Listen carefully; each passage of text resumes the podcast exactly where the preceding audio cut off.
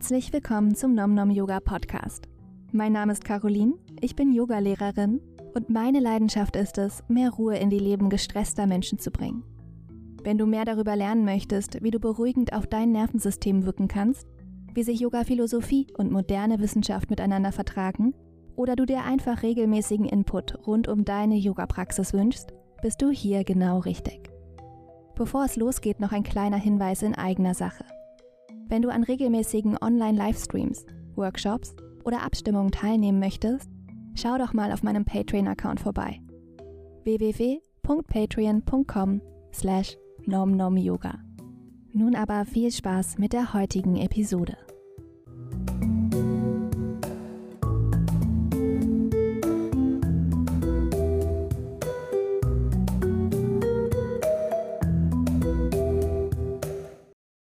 Wie manche von euch sicherlich wissen, fokussiere ich mich in meiner Arbeit als Yogalehrerin insbesondere darauf, Auswirkungen von Stress, innerer Anspannung und Unruhe zu adressieren. Dabei ist mir aufgefallen, dass manche Symptome von Stress und Anxiety vielen Menschen gar nicht so wirklich bewusst sind. Oft leben wir mit bestimmten Stresssymptomen schon so lange, dass wir sie als normal und überhaupt nicht mehr als ungewöhnlich oder problematisch wahrnehmen. Im alltäglichen Leben zwischen all unseren Aufgaben und Verpflichtungen nehmen wir uns zudem auch selten die Zeit, nochmal genauer zu ergründen, was bestimmte Marotten, die wir an uns selbst feststellen können, womöglich für Ursachen haben. In der heutigen Episode möchte ich dir daher fünf Merkmale von Stress und Anxiety vorstellen, an denen du feststellen kannst, dass du vielleicht ein wenig mehr Ruhe und Entspannung gebrauchen könntest. Als Anxiety-Zustand verstehe ich in diesem Zusammenhang eine Art erhöhtes oder chronisches Stresserleben, welches uns daran hindern kann, Ruhepausen zuzulassen oder anzunehmen. Dabei ist unser sympathisches Nervensystem notorisch überstimuliert und hält sowohl den Geist als auch den Körper in Anspannung, Aktivität und im Endeffekt auch in Unruhe. Man kann sich das Ganze vorstellen wie bei einem Fahrzeug, bei dem nur noch das Gaspedal betätigt wird und die Bremse womöglich schwergängig oder sogar ganz kaputt ist. Wir fahren sozusagen mit Vollgas durchs Leben, leisten womöglich unheimlich viel, verfeuern jedoch auch unsere Ressourcen und bauen eventuell früher oder später einen Unfall. Es macht also Sinn, sowohl Gaspedal als auch Bremspedal zu benutzen. Wenn du einige der heute vorgestellten Stress- und Anxiety-Symptome bei dir selbst feststellen kannst, dann können das Hinweise darauf sein, dass deine Bremse vielleicht auch wieder ein wenig mehr Aufmerksamkeit gebrauchen könnte. Du kannst deine Bremse durch ruhiges Yoga, Meditation oder einfach kleine Ruhepausen im Alltag wieder mehr trainieren.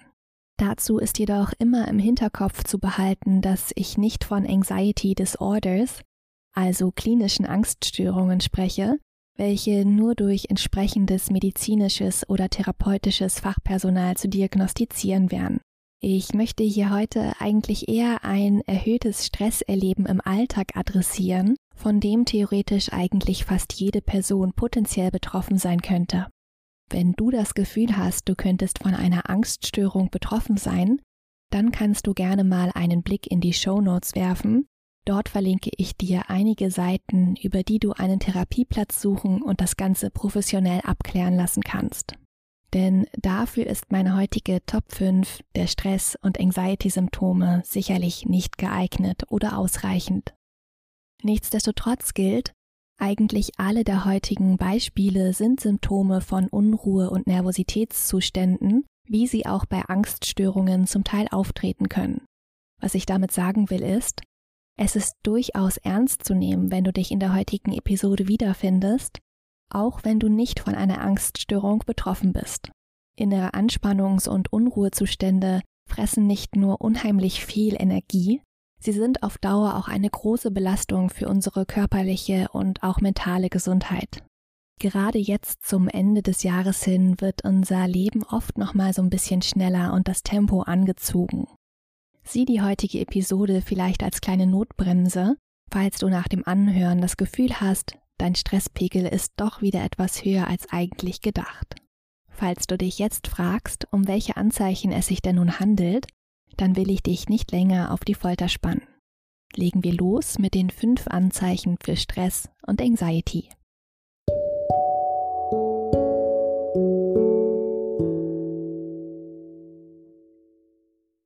Bevor es in der Episode weitergeht, möchte ich dich auf meinen Newsletter aufmerksam machen.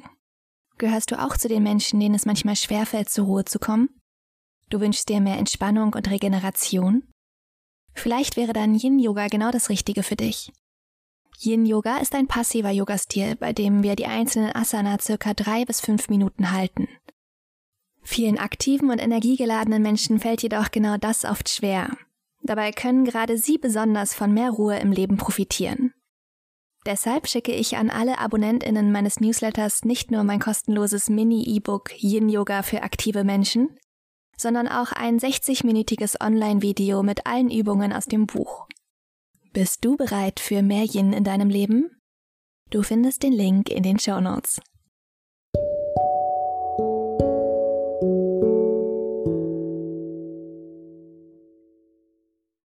Anzeichen Nummer 1 grübeln, katastrophisieren und sich Sorgen machen. Manchmal kann es uns helfen, potenzielle Risiken abzuwägen und so negative Folgen unseres Handelns zu vermeiden. Die Fähigkeit, sich verschiedene Optionen auszumalen und ihre Konsequenzen mit zu berücksichtigen, ist sicherlich eine der großen Vorteile unseres menschlichen Gehirns. Leider oder zum Glück können wir aber nicht wirklich in die Zukunft schauen. Das heißt, ab einem bestimmten Moment macht es einfach keinen Sinn mehr, sich Worst-Case-Szenarien immer wieder aufs Neue auszumalen oder sich über Dinge zu sorgen, die einfach gar nicht in unserer Macht stehen. Exzessives Grübeln und Sorgen ist tatsächlich auch ein zentrales Motiv mancher Angststörungen. Das Problem hierbei ist, dass wir uns auch dann Sorgen und mit negativen Gedanken beschäftigen, wenn eigentlich alles rein objektiv betrachtet in Ordnung ist. Wir können das Leben gar nicht mehr wirklich genießen, weil wir mental schon bei dem nächsten oder übernächsten Schritt sind und uns vorstellen, was hier alles schieflaufen könnte. Unser Nervensystem unterscheidet jedoch nicht zwischen realen Gefahren und imaginierten Was wäre wenn Szenarien. Es reagiert in beiden Fällen mit der Aktivierung des sympathischen Nervensystems und löst so eine Stresskaskade in unserem Körper aus, welche unseren gesamten Organismus in Alarmbereitschaft versetzt. In diesem Zustand ist es manchmal schwer, optimistisch in die Zukunft zu blicken.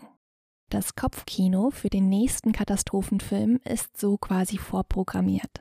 Wenn du merkst, dass du dich selbst in scheinbar harmlosen Alltagssituationen innerlich immer wieder an den Rand des Nervenzusammenbruchs manövrierst, ständig vom Schlimmsten ausgehst und selbst positive Erlebnisse aufgrund deiner inneren Anspannung nicht mehr genießen kannst, dann sind das Anzeichen für ein erhöhtes Stresserleben und Anxiety.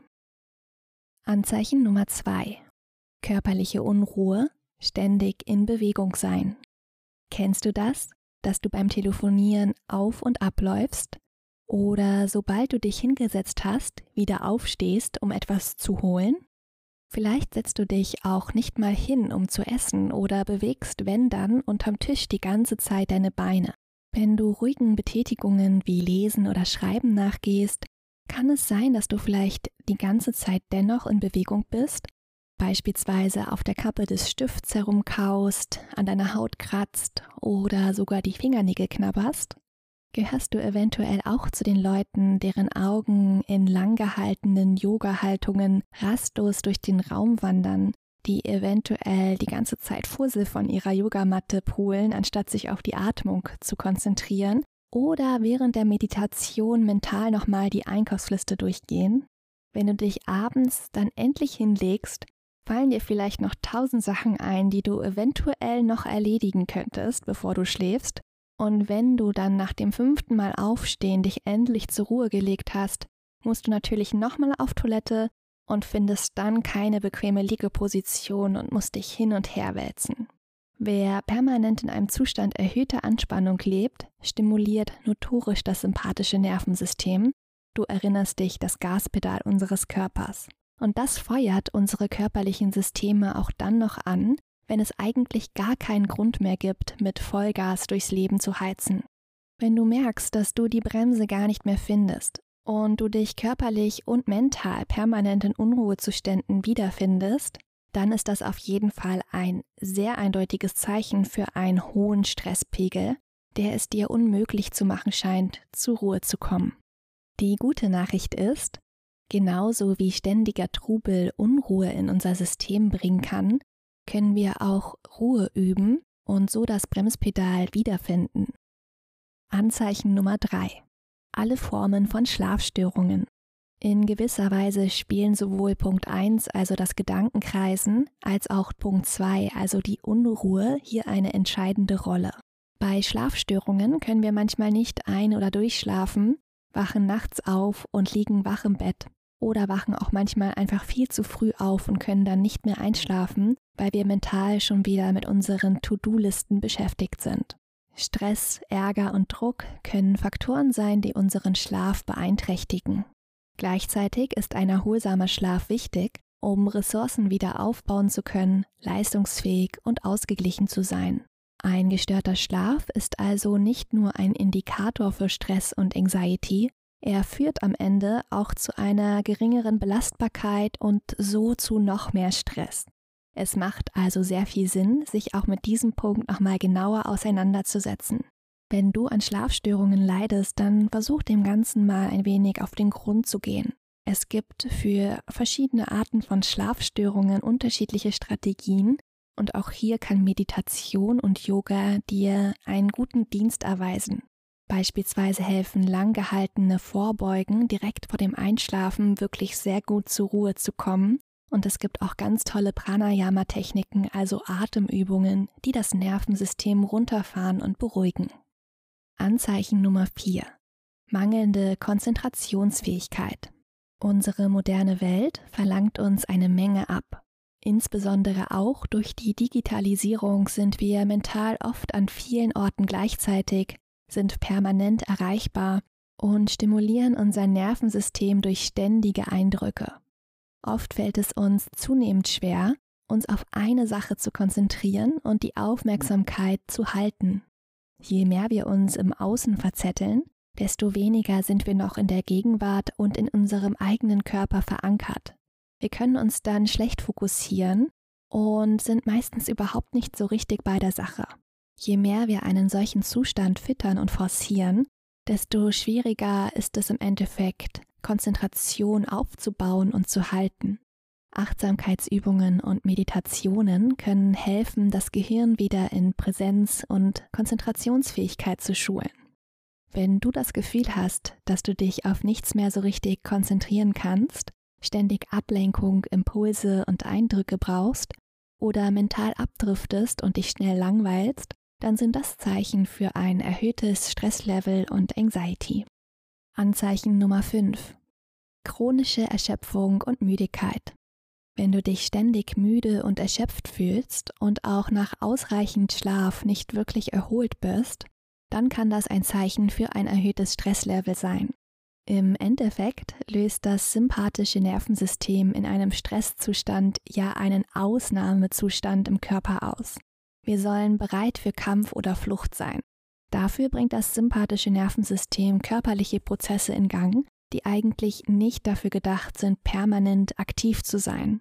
Beispielsweise soll in der Kampf- oder Fluchtreaktion des Körpers ein verschnellter Herzschlag, ein erhöhter Blutdruck oder die Anspannung der Muskulatur immer nur kurzzeitig zur Lösung des Problems sozusagen führen und sind keinesfalls als Dauerzustand im Körper sinnvoll oder angelegt.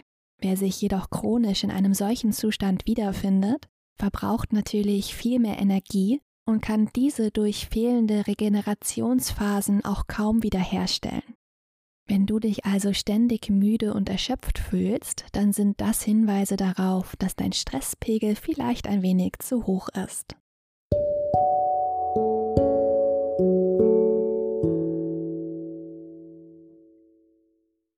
Wenn du jetzt gemerkt hast, dass manche dieser Symptome dich beschreiben, dann ist das ein handfester Grund dafür, ein bisschen mehr Ruhe in dein Leben zu bringen, wenn das möglich ist. Ich weiß, dass das manchmal einfacher gesagt als getan ist. Aber auch wenn du jetzt nicht die Möglichkeit haben solltest, sofort einen Gang runterzuschalten, dann ist es dennoch manchmal hilfreich, sich vor Augen zu führen, dass diese kleinen Marotten, die sich im Alltag manchmal so einschleifen, oft einen Ursprung haben, der gehört werden will. Vielleicht kannst du so früher oder später kleine Änderungen in deinen Alltag integrieren, die dir langfristig ein wenig mehr Raum zum Durchatmen geben. Yoga ist hier natürlich immer ein guter Weg.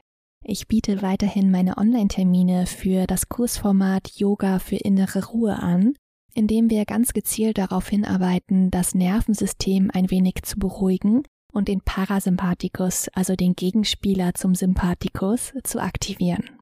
Du kannst gerne mal in meinen Kursplan unter www.nomnomyoga.com schauen. Dort findest du alle aktuellen Termine. Es gibt natürlich noch eine ganze Menge weiterer Symptome, die durch Stress oder Anxiety ausgelöst werden können. Wir hatten ja schon unter dem fünften Punkt, also der chronischen Erschöpfung, angesprochen, dass es bestimmte Prozesse in einem gestressten Körper gibt, die sehr anstrengend und energieverbrauchend sind. Dazu gehört eben auch ein erhöhter Muskeltonus, also die Anspannung der Muskulatur. Ein Körperbereich, der typischerweise davon betroffen ist, ist der Kiefer. Und vielleicht kennst du das auch selbst, dass du manchmal mit dem Kiefer so zusammenpresst, also die Zähne aufeinander beißt, wenn du in einer Stresssituation bist oder vielleicht auch einfach im Alltag. Manchmal schleifen sich auch so, ja, Bewegungsgewohnheiten ein. Vielleicht kennst du auch Zähneknirschen nachts oder einfach Verspannungen im Kieferbereich. Ich habe schon von vielen meiner Schülerinnen gehört, dass das ein großes Thema ist. Und ich habe mir gedacht, dass es auf jeden Fall spannend wäre, diesem Phänomen mal ein bisschen genauer auf den Grund zu gehen und habe euch wieder einen ganz tollen Gast für die kommende Episode eingeladen. Wir werden ganz speziell über das Thema Kieferstress sprechen und erfahren, wie Stress und der Kiefer zusammenhängen. Außerdem wird es ein paar ganz tolle Praxistipps und Tricks geben, wie auch du zu Hause deinen Kiefer mehr entspannen kannst. Wenn dich dieses Thema also interessiert, dann abonniere auf jeden Fall diesen Podcast, damit du die Episode nicht verpasst. Ich wünsche dir eine möglichst stressfreie Herbst- und Winterzeit. Schaffe dir kleine Inseln der Ruhe und der Entspannung. Namaste.